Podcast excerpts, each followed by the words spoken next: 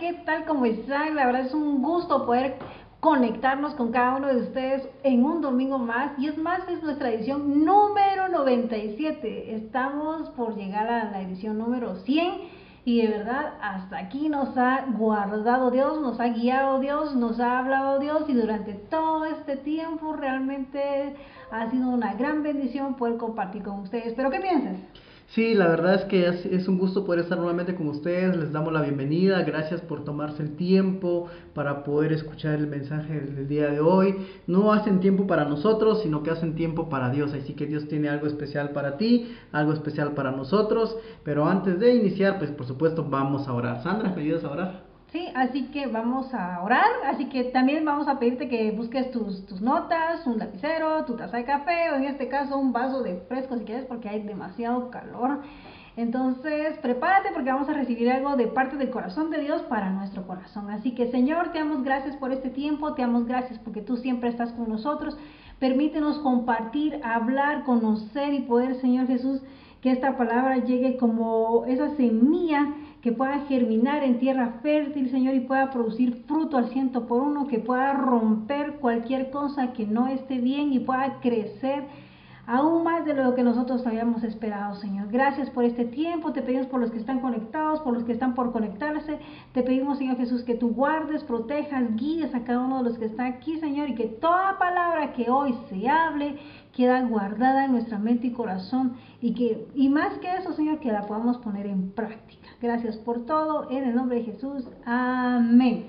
Amén. Así que qué bueno. Vamos a iniciar y quiero comentarles que en este nuevo episodio, bueno, en esta nueva serie, estamos iniciando con esa serie que es prácticamente evangelista. Cuando estamos diciendo evangelista es porque queremos dar las nuevas, nuevas sobre Jesús, sobre lo que ha ocurrido y lo que queremos es darles a conocer sobre lo que ha ocurrido. Pero no solo, ¿cómo decirlo? No solo simplemente, eh, ¿cómo decirlo? Ah, en base a, bueno, siempre es en base a la Biblia, pero queremos darles unas, unas razones, unas justificaciones, un respaldo científico exacto de lo que acá se habla. Porque este, el, el episodio de hoy es más, nos decía, es que está más dedicado a esas personas que, que tienen esa barrera de decir, no, es que yo no creo en Jesús, yo no creo en Dios, yo no creo en esto, porque no existe, no es real, no es científico,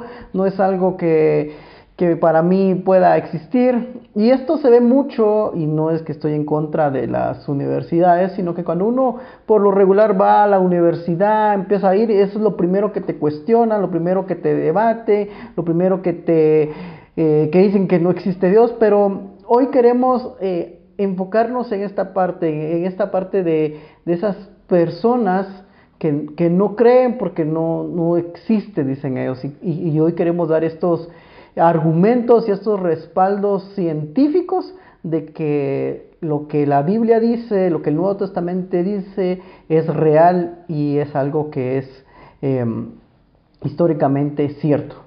Y es que muchas personas a veces lanzan preguntas, lanzan este, indirectas o directas en este caso, para provocar a las personas y no en el caso de, ¿cómo te puedo decir? Sino que les gusta provocar y ver qué van a hacer, hasta dónde podemos llegar. Porque muchas veces ellos dicen, no, es que Dios no existe, Dios acá, Dios acá, pero como conoces de Dios, decís, no me voy a dejar, le voy a contestar y le voy a decir. Entonces, hay muchos tipos de personas y existe uno en particular donde le gusta provocar y ver hasta dónde llegamos o cuáles son nuestros conocimientos también, porque a veces nosotros creemos en Dios, pero realmente no tenemos una base o un fundamento científico y bíblico en donde podamos defender esto.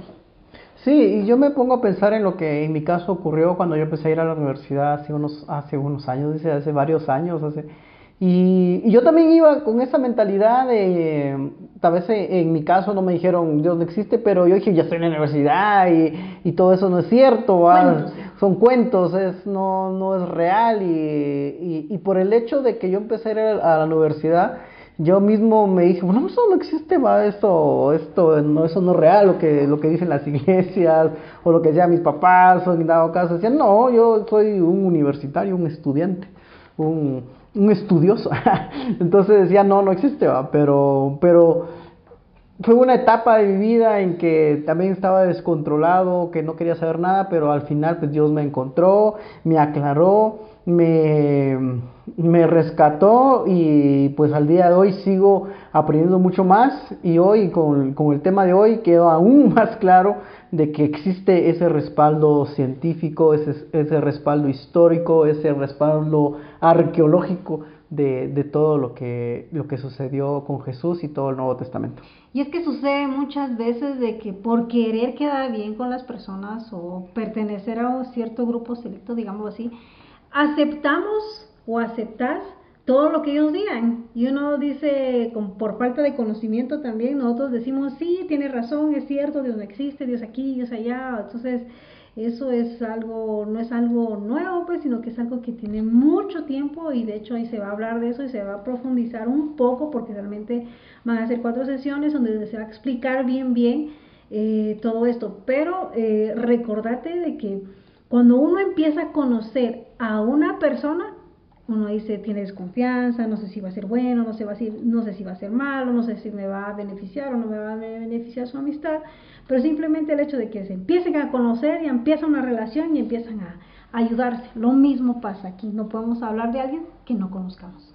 Así es, y, y bueno, ya con este pequeño, esta pequeña introducción, nosotros, eh, bueno, no nosotros, sino que GPS, que es Grupo Pequeño Saludable de Vida Real, Estamos iniciando esta nueva serie eh, enfocado, eh, bueno, es evangelista porque queremos dar a conocer a Jesús. Y el tema de esta serie es, ¿conoces al verdadero Jesús? Ese es el nombre de esta nueva serie que vamos a empezar a, a, ver a partir del día de hoy. Van a ser cuatro sesiones, cuatro reuniones en las que vamos a ir tocando este tema, pero hoy queremos enfocarnos más al hecho de, de, lo, de lo histórico, ¿por qué debo yo de confiar? ¿Por qué debo de confiar en lo que dice la Biblia? ¿Por qué yo debo de confiar en lo que ahí está? Yo sé que ahí está la Biblia, tiene muchos libros, 66 libros entre el Antiguo y Nuevo Testamento. ¿Por qué? ¿Tú te has hecho esa pregunta? ¿Por qué yo debería de confiar en esto? ¿En esta, en la, en esta Biblia, en la palabra, por decir así? Porque tal vez mucho, tú te has pensado, o sea, solo son cuentos, solo son eh, rumores, no es nada cierto. Pero hoy queremos darte estas herramientas, queremos explicarte, queremos hacerte ver de que sí puedes confiar en, en la Biblia. Pero ¿por qué puedo confiar en la Biblia? Porque en la Biblia está eh, hay, hay, hay, argumentos, eh, hay argumentos que, que, ¿cómo decirlo? Bueno, de esta forma. Yo sé que está la Biblia, que es un libro, pero hay argumentos que, que te pueden ayudar a, a, respaldar esto. Hoy, la, hoy queremos tocar el tema de que, la, de que yo puedo confiar en la, en la Biblia porque la historia en sí del Nuevo Testamento, eh, bueno, como decirte, la historia lo respalda. Yo puedo confiar en la Biblia porque es un hecho histórico que en realidad sucedió, porque la historia lo, separa, la, no, lo separa, la historia lo respalda. Es tan importante lo que ocurrió que ponte a pensar, ¿en qué año estamos hoy? Eh, estamos en el año 2022, pero ¿por qué empezamos? ¿Por qué decimos 2022? ¿Por qué, ¿Por qué hay ese año cero? ¿Qué hizo que existiera el año cero? Es el antes de Cristo y el después de Cristo. ¿Por qué? Porque es algo que en realidad existió, que Jesús existió. Fue tanto que dividió el tiempo, si lo quieres ver así, en dos, antes de Cristo y después de Cristo. Y yo por eso puedo confiar en el Nuevo Testamento y en Jesús porque es algo tan, tan real que hizo que el tiempo se dividiera, tan real que el tiempo antes de Cristo y después de Cristo. Y puedo confiar eh, en la Biblia porque existen evidencias arqueológicas, existen evidencias literarias de que en realidad existió. Por ejemplo, para nosotros que estamos en, Guatemala, nosotros podemos decir, bueno, aquí en Guatemala existieron los mayas, ¿Y por qué decimos que existieron nueve? Porque si te vas a Tikal, ahí están los, las, pirámides de, de, Tikal, del Gran Jaguar y, y toda esa arqueología. O sea, tú vas y dices, es cierto, aquí, aquí sí existieron, aquí vivieron, porque ahí está la evidencia, ahí están las pirámides. Lo mismo sucede con la palabra de Dios, con el Nuevo Testamento, con Jesús. Hay evidencia arqueológica que respalda todos los manuscritos, todo el Nuevo Testamento existe. Y adicional a eso existe literatura que no es la Biblia, que también respalda de que existió Jesús, que Jesús existió, que Jesús estuvo ahí y, que todo el Nuevo Testamento pues es real. Yo quiero leerles para iniciar eh, Tito 2.13 que dice, mientras anhelamos con esperanza ese día maravilloso en que se revele la gloria de nuestro gran Dios y Salvador Jesucristo. O sea, todos tenemos ese anhelo, ese deseo que se nos sea revelado. Y lo dice en la Biblia, Tito 2.13, pero hoy queremos decirte de que la historia respalda de que Jesús existió, existe y que va a seguir ahí. Entonces, ¿por qué debo de confiar? Porque hay historia que lo respalda, porque hay arqueología que lo respalda y hay literaturas extrabíblicas, si lo queremos ver así, que, que también lo respaldan. Y, y es por eso que hoy vamos a tocar cuatro puntos especiales y donde podemos decir y contestar a la pregunta, que podemos confiar en la Biblia 100%. ¿Por qué? Porque ahí hay, existe evidencia arqueológica. Y cuando decimos evidencias arqueológicas, como les decía, ahí están las pirámides, también existe evidencia de, pergaminos, de papiros, que, respaldan lo que ocurrió. Y uno de los más famosos que yo no sabía hasta ahorita que me lo, nos lo explicaron y me puse a investigar, son esto que tenemos en pantalla. Y tal vez lo voy a leer eh, y dice lo siguiente. Los papiros de Bodmer es un grupo de 22 papiros descubiertos en Egipto en 1952. Pero el hecho que hayan sido descubiertos en 1952 no, es que, no quiera decir que ese año lo escribieron. Eh, fueron llamados así después de que el bibliólogo suizo Martin Bodmer los comprara en Suiza. Los papiros contienen segmentos del Antiguo y el Nuevo Testamento, literatura del, del cristianismo primitivo y textos de Homero y... ¿Qué dice? Ma, Menandro. Menandro. Bueno, eso debe ser otro escritor. El, el más antiguo, el papiro 66, data a, se data el año en el 200 después de Cristo.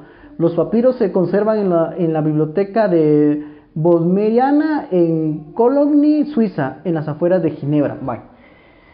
Esta parte, yo me puse a investigar sobre los papiros de Bodmer, que son uno de los más famosos, y, lo que me impactó, que lo que decía acá, es evidencia arqueológica, ¿por qué? Porque arqueólogos encontraron y cuando tasaron el tiempo, de, de, hace cuánto tiempo son estos pergaminos, hablaba de que eran 200 años después de Cristo.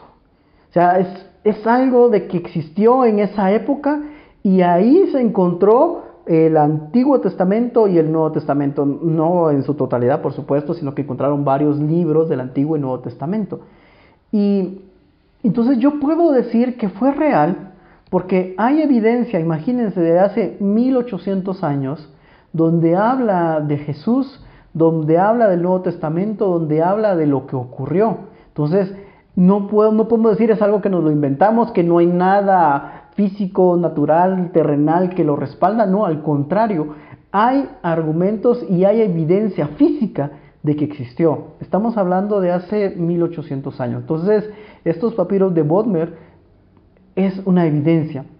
Entonces, yo, los documentos bíblicos volvemos a decir lo mismo, son 100% confiables porque existe una evidencia arqueológica, porque existe esa evidencia de que ahí está. Es como lo, cuando decimos lo de los dinosaurios, es que sabemos que existieron los dinosaurios. ¿Y cómo es que sabes? Pues ahí están los, huesos, ahí están la arqueología que respalda que ahí estuvo. Entonces lo mismo sucede con la Biblia. Hay evidencia arqueológica que data de hace miles de años de que existió y que ahí están los papiros y todos esos documentos que respaldan la historia de lo que ocurrió. Ahora, este solo es el primer punto. Hay otro, otro, otro, otro punto que es muy importante y que se los quiero leer. Dice, los documentos bíblicos son 100% confiables porque hay evidencia bibliográfica del Nuevo Testamento que mm, hay, bueno, hay evidencia bibliográfica del Nuevo Testamento que de otros eventos y literaturas. Yo lo vi de esta forma. Hay más respaldo de lo que existió, bueno, hay más respaldo o más evidencia del Nuevo Testamento que, que de otros libros.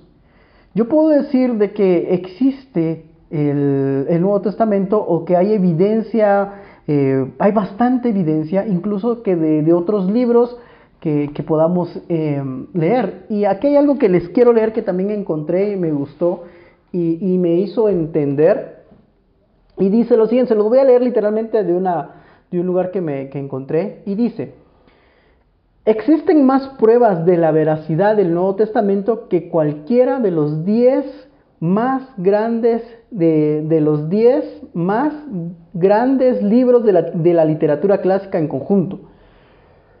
Hay ciertos libros hay cierta literatura que, que, la humanidad, que la sociedad, que el mundo moderno da por sentado de que son reales, de que existe, porque hay evidencia.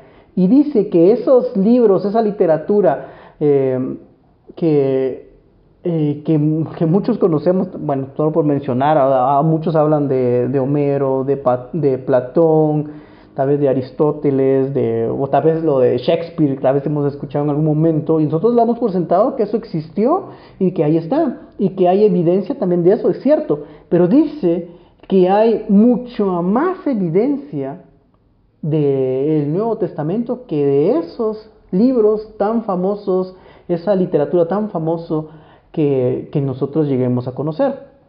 Y, les quiero leer esta parte que a mí me, impactó bastante cómo lo explicaba y por eso decidí ponerlo acá para, poderlos, para podérselos leer y espero tal vez podérselos explicar de una mejor forma. Y dice, por ejemplo, ¿Qué clase de pruebas utiliza usted para comprobar y determinar la veracidad y exactitud de cualquier obra literaria o de la historia? O sea, ¿cómo nosotros sabemos que es real algo o algo de la historia o algún libro? Dice.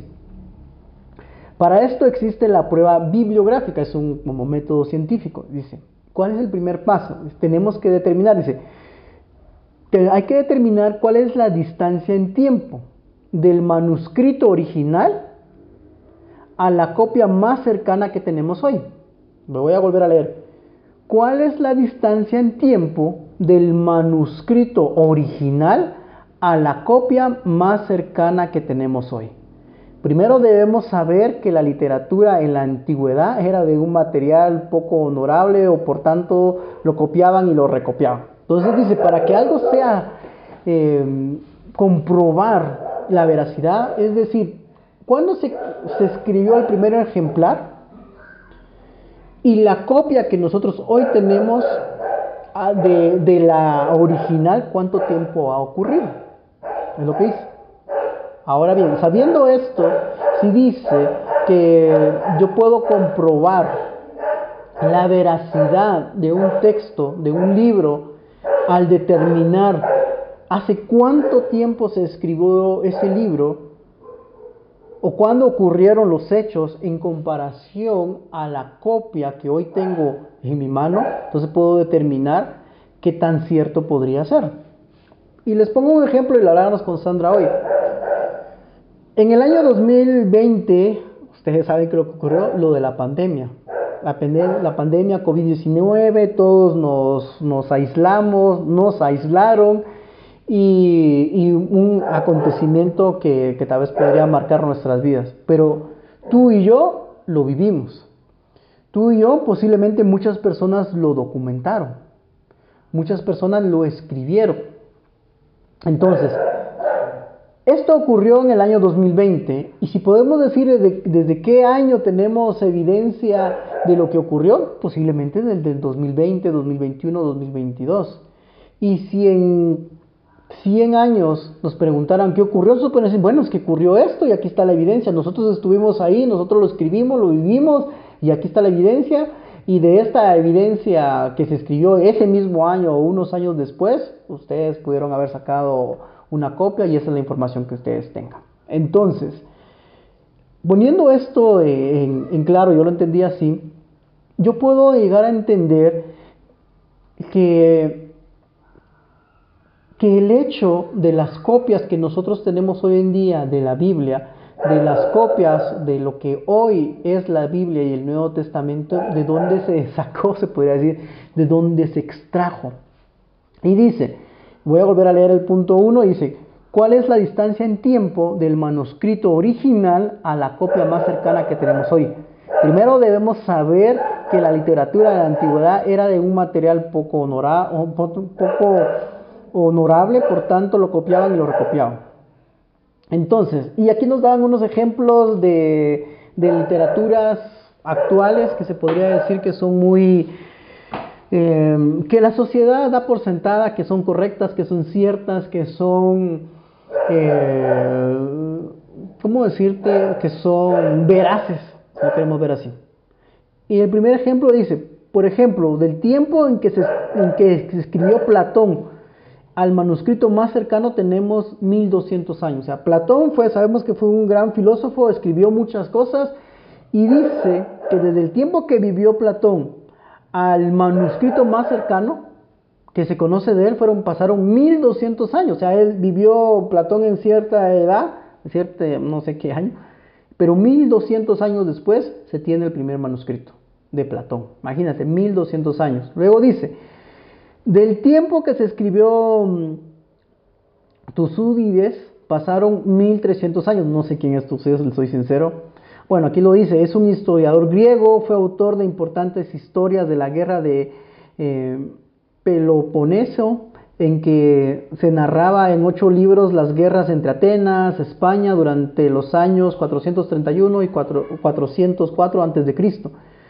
Dice de que este historiador también lo tienen como por sentado de que existió y lo que él escribió es cierto, pero dice desde el año en que él vivió al año en que se encontraron los la primera, el primer pergamino, el primer papiro, de eso pasaron 1300 años. O sea, imagínate ese lapso de tiempo de donde ocurrió el evento hasta donde se encontró los primeros pergaminos de, o que se escribió sobre lo que había ocurrido. Es mucho tiempo, 1200, 1300 años.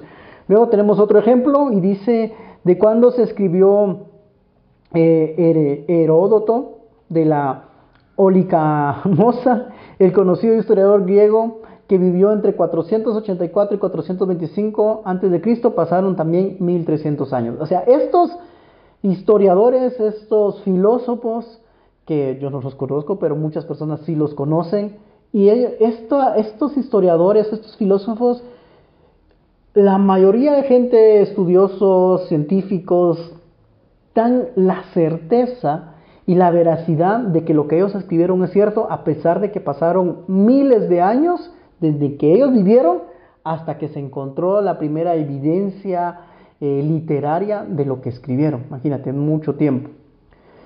Y luego, eh, desde que Aristóteles escribiera su poética hasta la fecha del primer, del primer manuscrito han pasado igual 1400 años.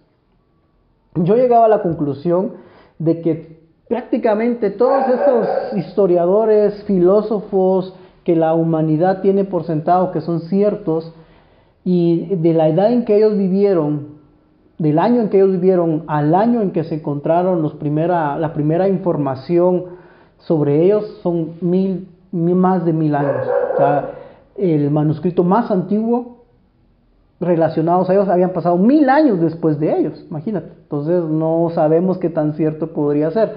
Ahora, si eso lo comparamos nosotros con lo que, con lo que pasa en la Biblia, con lo que existe en el Nuevo Testamento, es, es, el tiempo lo, lo, lo marca, porque dice, pero cuando se trata del Nuevo Testamento, el cristiano puede estar completamente seguro, porque tenemos un manuscrito a los 100 años que se llaman los papiros de John Reader, que fueron escritos en el año 1125 después de Cristo.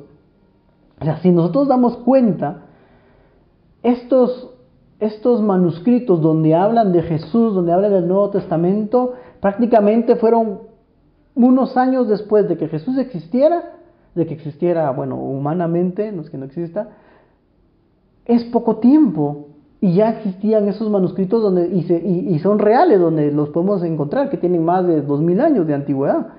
Están los otros papiros, los papiros de Javier Bitter, que también son prácticamente 125 años, y los que mencionábamos hace un momento, los papiros de, de Borman II, que son de 200 años después de Cristo. O sea, estos papiros, estos documentos que, son reales, que existen, que los han encontrado, y al tasarlos en el tiempo, y ver cuánto tiempo tienen, datan del año 200, año 100 después de Cristo. O sea, son documentos que prácticamente son casi un par de años después de que los eventos reales hayan ocurrido. Entonces, si nosotros, como decía ahí, si nosotros queremos ver y queremos ver, eh, podemos, queremos determinar cómo, se cómo la veracidad de estos documentos, el, método bibliográfico lo dice, entre más cerca esté el, documento de la fecha original que sucedió, más certero es lo que contiene. Y, y, como decíamos, si el mundo con todos esos filósofos aceptan que, que, es real y es que pasaron más de mil años desde que se encontró, desde que ellos existieron, a la fecha en que se escribieron los primeros eh, pergaminos o papiros sobre ellos, ¿cómo no vamos a nosotros a creer en la Biblia, en el Nuevo Testamento, cuando solo son menos de 100 años, mientras que ya están pasando más de mil años? Y luego dice, estos contienen varias porciones de la escritura. Y, estos papiros, no es como les decía, estos papiros, estos documentos que se encontraron, no es que estén, no es que estén los 66 libros de la Biblia acumulados ahí, no, sino que, como dice acá, son partes donde hablan del Nuevo Testamento, del Antiguo Testamento, son fracciones que, sabemos que son reales. Por eso dice, estos contienen varias porciones de las escrituras, por tanto tenemos más evidencia en factor de tiempo que cualquiera de las otras 10 obras clásicas en su conjunto, o sea, hay más evidencia. Y, y adicional a estos papiros que mencionamos, también existen manuscritos, eh, existen otros documentos arqueológicos que se han ido encontrando donde donde también habla sobre el Nuevo Testamento, sobre lo que ocurrió con, Jesús y todo eso. Por ejemplo, dice, los manuscritos del Mar Muerto o rollos de, de Curam. Esto, es, esto fue hace poco, no, sé hace cuánto tiempo, pero también lo leí, que, que, fueron descubiertos estos documentos en unas vasijas, según lo que yo leí, en unas vasijas, en unas cuevas, encontraron estos, estos rollos y cuando los tasaron en el tiempo estábamos hablando que eran casi hace dos mil años. Casi 1800 años, o sea, prácticamente después de, mm, casi que en la edad de, Jesús encontraron estos documentos de que, que, hablaban del Antiguo Testamento e incluso documentos del Nuevo Testamento, o sea, son evidencias arqueológicas.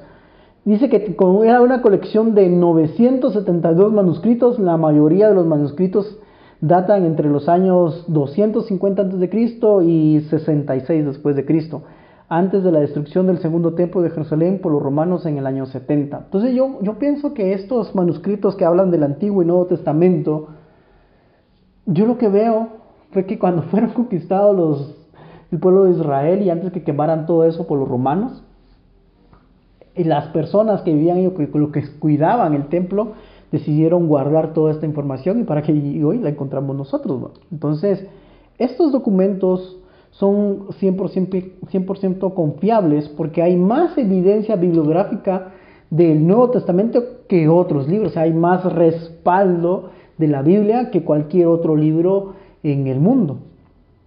Y, hay un tercer punto que quiero mencionar y dice, contiene, contiene la prueba de la evidencia interna. Yo lo entendía de esta forma.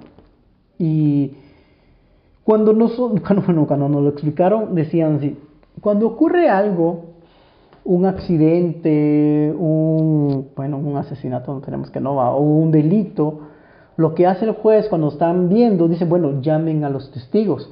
llamen a la persona que, que atropelló, que accidentó, que lastimó, a la víctima y al que hizo las cosas, o sea, llaman a las personas para que ellos cuenten lo que ocurrió. Entonces, a eso se le llama evidencia interna, al hecho de que tú hayas estado presente en el momento que ocurrieron las cosas, o sea, que tú pudiste ver, apreciar, percibir, o bien tú fuiste parte de ese evento. A eso se le llama evidencia interna.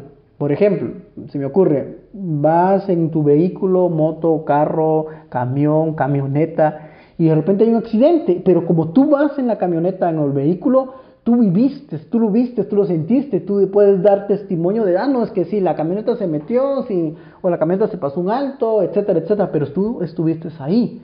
A eso se le llama evidencia interna, al hecho de que tú presenciaste lo que aconteció.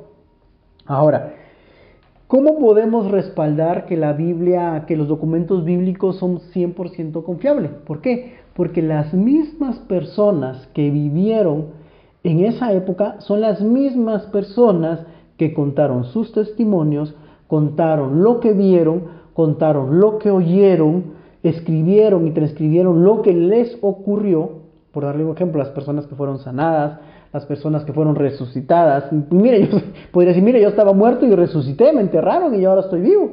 O las mire, mi hermano estaba muerto y lo resucitaron. Mira, esa persona estaba enferma de muerte y, y sanó. O sea, esa evidencia interna, esa evidencia la podemos encontrar en la misma Biblia.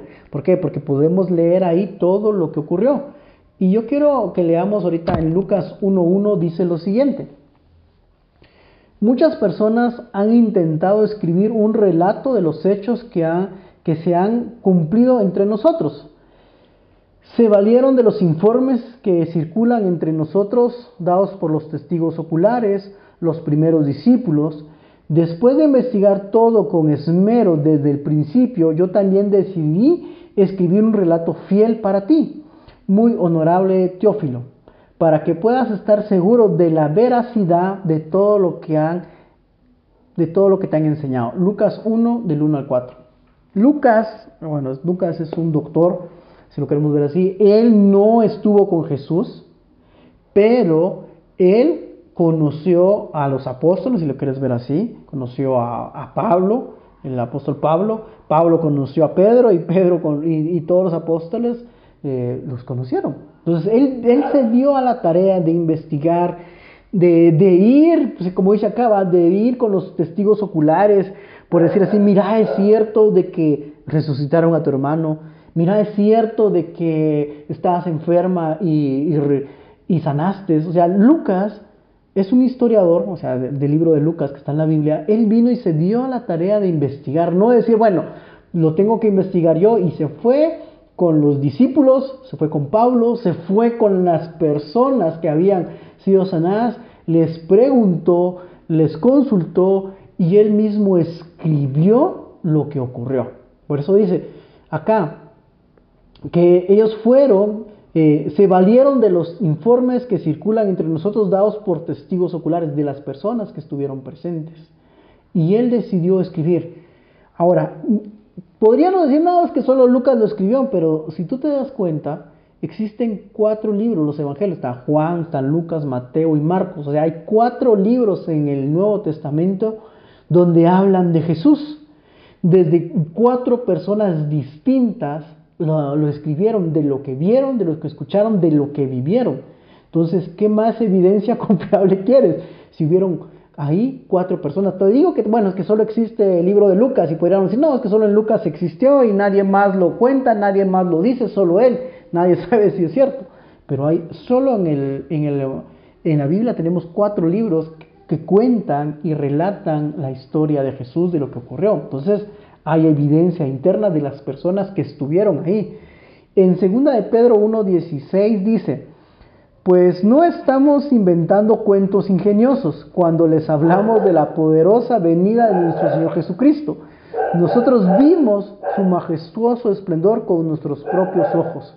Segunda de Pedro 1.16. Aquí el apóstol Pedro ya le dice a la gente, mira, no es que yo te lo estoy inventando.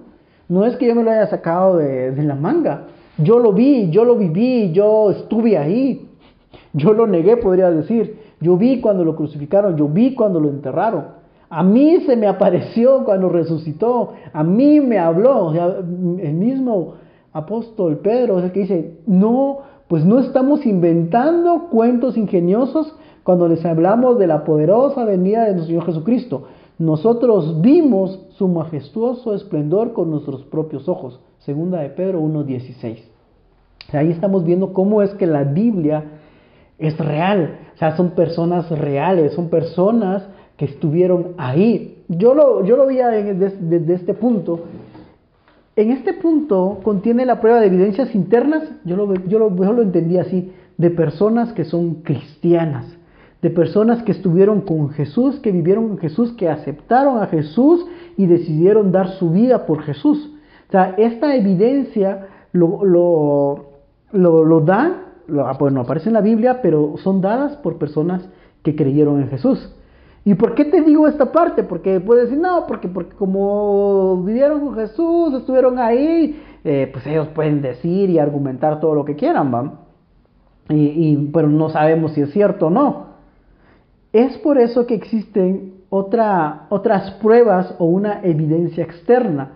Personas que no necesariamente fueron cristianas, que no necesariamente creyeron en Jesús, que no necesariamente eran judíos o que estuvieron eh, eh, involucrados cercanamente con Jesús, pero que sí llegaron a escuchar, que sí llegaron a ver por los acontecimientos que han pasado.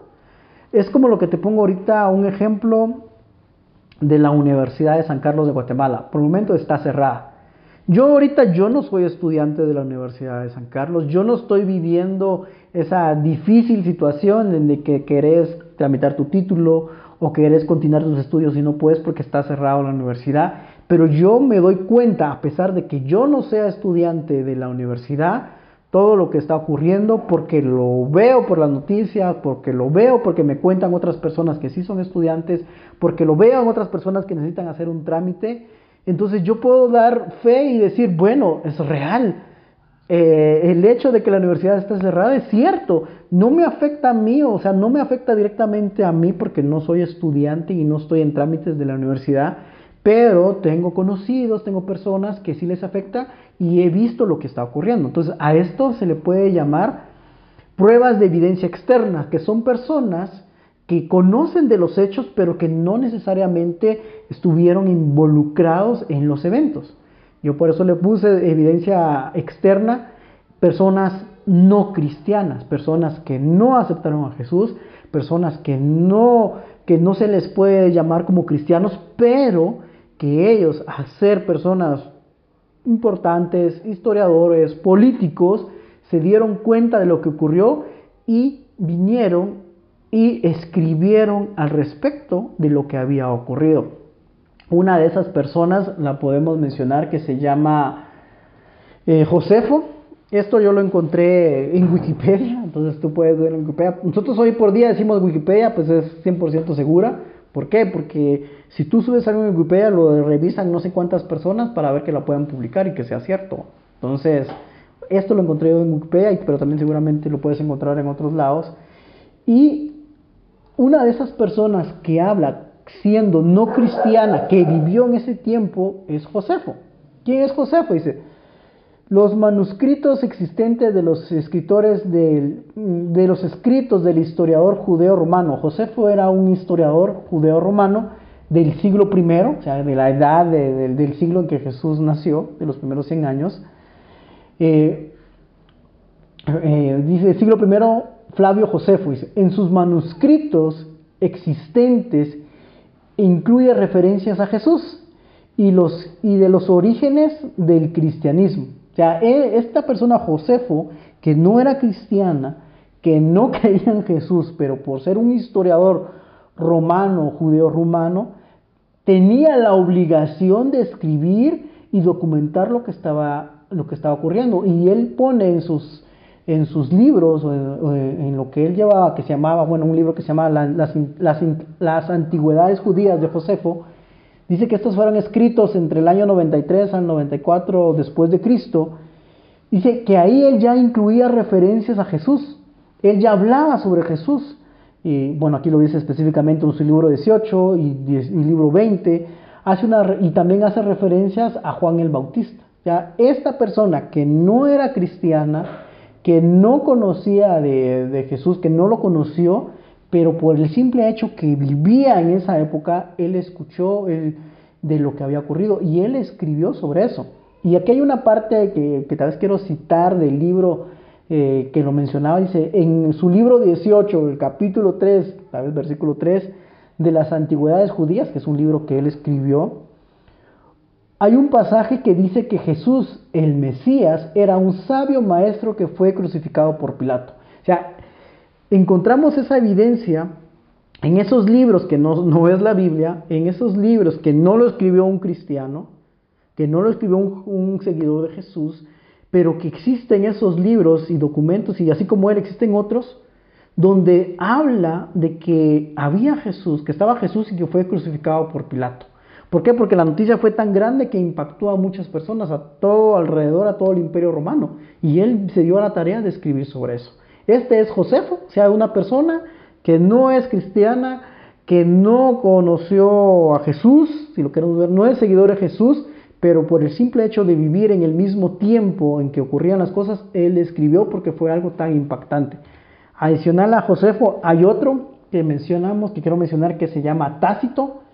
Tácito también es un historiador y senador romano, este sí es 100% romano, es un político romano, y dice que él se refiere a Cristo, eh, él se refiere a Cristo, su ejecución por Poncio Pilato y la existencia de los primeros cristianos en Roma. O sea, él habla de que existió Cristo, de que Pilato lo crucificó, no sé, tal vez Tácito era, como es político, tal vez conocía a Pilato, conocía todo lo que estaba ocurriendo por ser político, y él conoció que sí, Pilato ejecutó a Jesús. Y también da y escribió de que vio a los primeros cristianos en Roma. Y dice que una página de su obra final, había un libro que él escribió que se llama Anales, escrito en el año, mil, eh, perdón, en el año 116, en el libro 15, en el capítulo 4 del versículo 1 de su libro, dice, él menciona lo siguiente, dice, el contexto del pasaje es, el del gran incendio de Roma, que quemó durante seis días gran parte de la ciudad en el año 64, durante el reinado del emperador romano Nerón. El pasaje es una de las referencias no cristianas más tempranas del origen del cristianismo. La crucifixión de Cristo, descrita en los evangelios canónicos, y la presencia y la, y la persecución de los cristianos de Roma en el siglo I. Él viene y, en Roma, en el año ¿qué? 60, hubo un gran incendio y, y ese incendio se le culpó a los cristianos de que hubo, por culpa de los cristianos hubo un incendio. Entonces él escribió que, que hubo un incendio y que, y que se les culpó a los cristianos. Entonces, pero ¿y quiénes son los cristianos? Entonces ahí tuvo que él detallar los cristianos, son esas personas que siguen a un tal Jesús que fue crucificado por Poncio Pilato en el año tanto, o sea, él vino y se dio la tarea de escribir sobre los primeros cristianos y escribir sobre Jesús porque era un hecho histórico, algo que había ocurrido y que no había pasado mucho tiempo. Entonces él vino y lo escribió en ese libro que, se llama, eh, que se llama Anales. Ese libro él lo escribió donde puso todo lo que había ocurrido. Entonces ahí tenemos otra referencia de que, hicieron los cristianos en ese tiempo, que estaban recientes, donde él menciona a Jesús, donde menciona a Pilato siendo él un político eh, romano. O sea, es, algo que, que, que, la historia, que la literatura, que la arqueología respalda. ¿Por qué? Porque es evidencia de que los documentos que ahora tenemos en la Biblia son 100% confiables. Y tal vez voy a leer esta última parte antes de irnos a, nuestra pausa. Dice, los eruditos generalmente consideran la referencia de Tácito a la ejecución de Jesús por Poncio Pilato tanto auténtica como de valor histórico como fuente romana independiente. Voy a volver a leer, esta parte. Dice, los eruditos generalmente consideran, los eruditos, o sea, aquellas personas súper inteligentes o que nadie les puede tachar, de esas personas que son que, nadie les puede cuestionar. Ellos dicen, dan la referencia de Tácito a la ejecución de Jesús de Poncio Pilato. Ellos dan esa, ellos le dan esa autenticidad a lo que dice Tácito, como parte del valor histórico y como una fuente romana independiente. Aquí podemos decir, lo que me, a mí me impactó bastante esta parte, porque hay personas, como les decía, no cristianas, no judías, no necesariamente involucradas en lo que había ocurrido, que respaldan lo que ocurrió por el simple hecho de ser políticos, por ser historiadores que tenían que documentar lo que había ocurrido.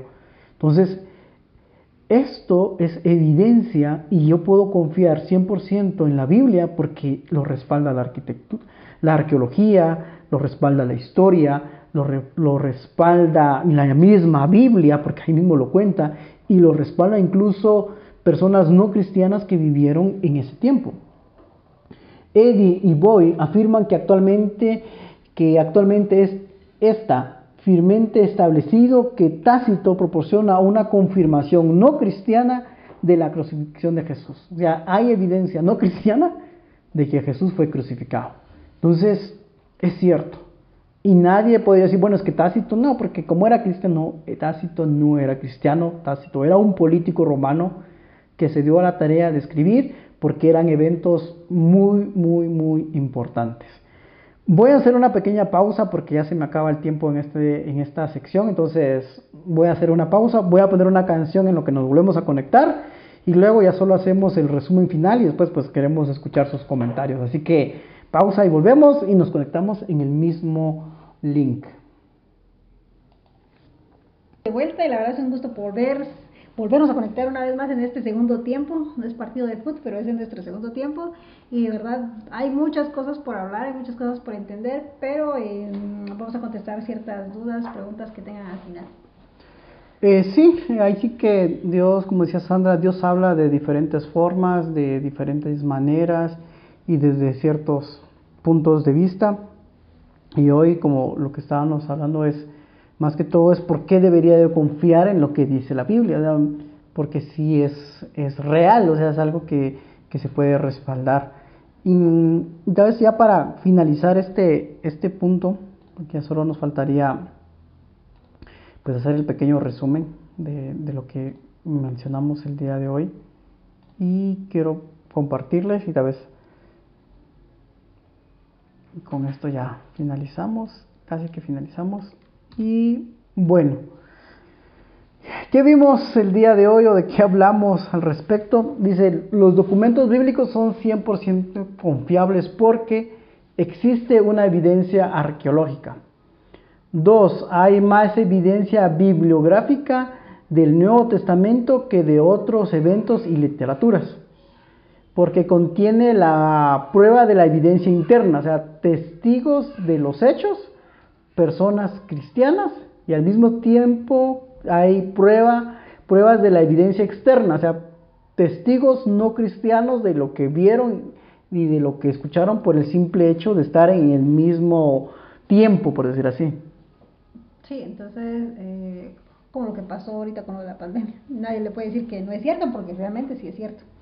Exacto. Así es, ¿cómo fue que dijiste que era un evento tan importante que tenían que escribirse? Ah, tenía que registrarse, porque si no se registra son datos históricos, de aquí en un montón, millones de años, no sé cuánto falta, pero, pero un día van a leer la historia de Guatemala, del mundo, pues, que pasó algo como lo del COVID, y existen datos científicos y todo lo que ha pasado, pero gracias a Dios este, logramos salir de eso, pero todo eso queda registrado todo, que eso, todo eso que ha redactado, en, más ahora que todo es con un clic, ya tenés ahí toda la información. Sí, y, y en 2 de Timoteo 3:16 dice, toda la escritura es inspirada por Dios y útil para enseñar, para reprender, para, para corregir y para instruir en la justicia. O sea, todo esto al final, recordemos de que todo como dice acá, es inspirado por Dios, está los libros del Nuevo Testamento, del Antiguo Testamento, incluso estas referencias de personas no cristianas, sabemos que es el mismo Dios, el Espíritu Santo, que tocó sus corazones para que escribieran sobre lo que había ocurrido a pesar de que no necesariamente eran seguidores de Jesús. Sí, ahí sí que los que no, no seguían, ya al ver todo esto y estar yo digo que más de algo les tuvo que haber quedado cambiado en la vida. Sí, no, y como dice Sandra, tal vez ellos vinieron y, escribieron todo esto y dijeron, bueno, pero ¿qué más? Eh, tal vez ya les surgió la duda, ¿qué más pasó? ¿Qué más ocurrió? ¿Qué más sucedió? Así que se dieron a la tarea de investigar más y seguramente posterior a, su investigación, pues, pues posible que hayan aceptado a Jesús. Eso me recuerda como el libro del Señor de los Anillos. No solo está este libro, sino que hay muchos más libros antes de esto para, para ver cómo, cómo es que se surgieron las cosas. Entonces pasa lo mismo con eso. Imagino que los historiadores en ese momento dijeron, pero no puede ser solo así, tuvieron que pienso yo, me imagino yo, tal vez entrevistar, hablar algo con las personas, con los de los milagros, mire, si usted mira, si usted no miraba, ¿cómo es que ahora ve? cosas como esas. Sí, y como tú dices, me, me esa parte como en El de los Anillos, cuando este Gandalf va a ir a buscar y se va ahí a la biblioteca y ahí va a buscar entre tantas cosas y al final encuentra la evidencia que sí existió. Y, y del, bueno, en esa historia pues no es que sea real, sino que hay esa evidencia, al final existe esa evidencia arqueológica, literaria, histórica, y de, que de, tanta fuente cristiana como gente no cristiana que escribió al respecto. Y es por eso que hoy, por eso queríamos comentarles que podemos confiar en la Biblia 100% porque sí está respaldada. Por, si lo queremos ver desde, bueno, nosotros creemos a ciegas porque creemos en Jesús, porque creemos en Él y no le tocamos su corazón y no necesariamente necesitamos tener todo, pruebas físicas, pero hay personas que dicen, bueno, quiero ver pruebas físicas de esto y pues hoy las presentamos, hoy presentamos eh, esto de que también, siguiendo los protocolos del, de, de la ciencia, también lo respalda. Sí, entonces por si querías pruebas para debatir con alguien, ahí están las pruebas. Y si no te recordaste nada, pues puedes empezar a volverlo a escuchar. Sí, hay, aquí hay muchos puntos y se puede volver a escuchar. Saben que nos pueden volver a escuchar en, el, en diferentes plataformas, así que ahí nos buscan como... ¿Cómo? ¿Cómo nos buscan? No sé, no me recuerdo. Perdón. Como GPS, como GPS. Muy bien, entonces por nuestra parte es todo, pero hoy queremos escucharte, queremos saber qué piensas, qué opinas, queremos saber qué te pareció, tus comentarios. Y Oswald, bienvenido, gracias por conectarte y estar acá con nosotros. Este, te cedemos unos minutos o queremos escucharte. ¿Qué te pareció el día de hoy? Sí, te escuchamos fuerte y claro.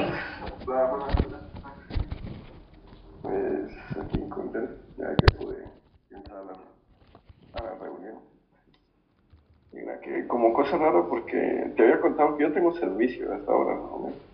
pero hoy no tuve, andaba algo desanimado, bueno, tengo servicio, no voy a, hoy no voy a palabra de Dios o algo así, como para edificar mi vida, entonces, incluso entonces lo que hice fue que me dormí, para hacerte una me dormí, y, eh, me estaba tratando de dormir cuando de repente, no sé, me llegó, reaccioné y me llegó a la mente lo de, ah, sí, es la célula con Ronald.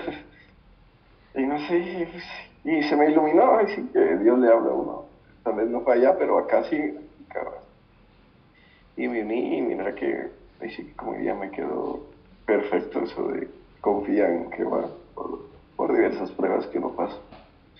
Y cabal diste un tema excelente de no solo está, bueno, en sí recordemos que la Biblia dice, el confiar en, en Dios es pura fe, ¿verdad? Porque no lo hemos visto, no lo, no lo conocemos, como si tenemos la Biblia, pero ahora con eso que, que tú nos mostrabas, que también hay evidencia física desde cierto punto, que sí comprueba que, que alabamos a un Dios existente en su momento.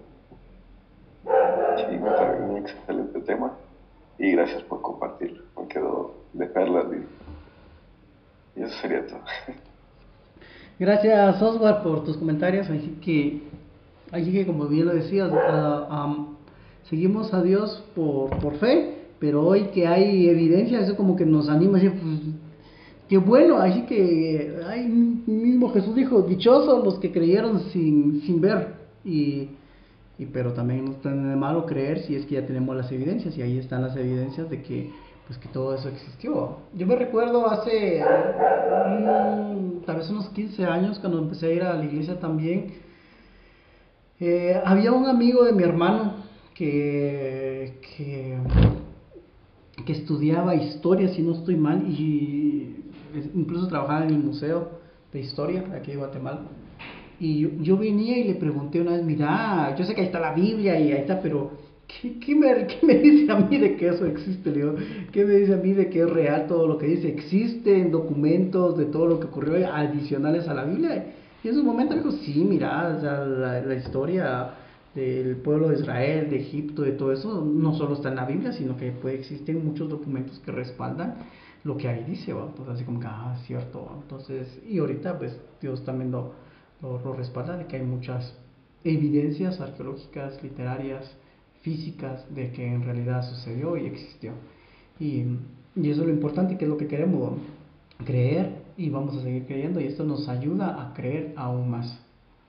Y así que, pues prácticamente eso es lo que tenemos para el día de hoy. Qué bueno que te hayas podido conectar y si tú nos escuchas en diferido, pues qué gusto que hayas podido escuchar este mensaje. Hay un mensaje que en su momento yo fui a una conferencia de, de, Gonzalo Chamorro, Gonzalo Chamorro es un pastor de la iglesia, donde él habló también sobre este, no específicamente como lo vemos ahorita, pero también habló de Jesús a través de la historia, y incluso hay un episodio, lo puedes buscar acá en, en, Spotify, de los que tenemos ahí, todos. Te los voy a mandar en el grupo de, de esa conferencia que, que, también la grabé, que podría ayudarles bastante también a poder entender cómo es que se arma. En ese momento él habló de cómo es que se arman los libros de la Biblia, por qué son 66, por qué hay, otras personas, hay otros libros que no se incluyeron, otros que sí, otros que no, porque la Biblia católica tiene más libros, la Biblia católica tiene menos, tiene más. Ese es otro tema que en su momento él lo compartió y lo pueden encontrar siempre entre las listas que tenemos acá. No, me recuerdo hace cuánto tiempo lo, lo subimos, pero pero sería también un punto de volver a, leer o repasar ese tema. Así que vamos a orar para finalizar y con esto pues culminamos el día de hoy. Así que Señor Jesús, te damos las gracias por la oportunidad que tú nos das de poder estar aquí reunidos. Gracias porque estás con nosotros. Gracias porque tú nos hablas, Señor. Tienes una palabra para nosotros y cada día nos vemos más real que te vemos más real en nuestras vidas, Señor por lo que haces, por lo que nos ayudas, por lo que nos eh, proteges. Y no solo eso, sino que también la historia lo respalda, Señor. Así que somos parte de tu historia, somos parte de ti y somos parte de lo que tú estás haciendo, Señor.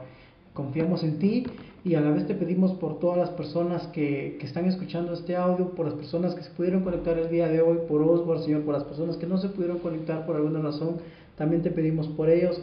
Los bendecimos, Señor. Gracias por lo que estás haciendo. Gracias por lo que haces, Señor. Y a la vez nos encomendamos en tus manos porque estamos iniciando una semana eh, y sabemos que hay muchas cosas que debemos de hacer y con tu ayuda podamos a poder seguir adelante. Gracias por lo que haces. En el nombre de Jesús. Amén y amén.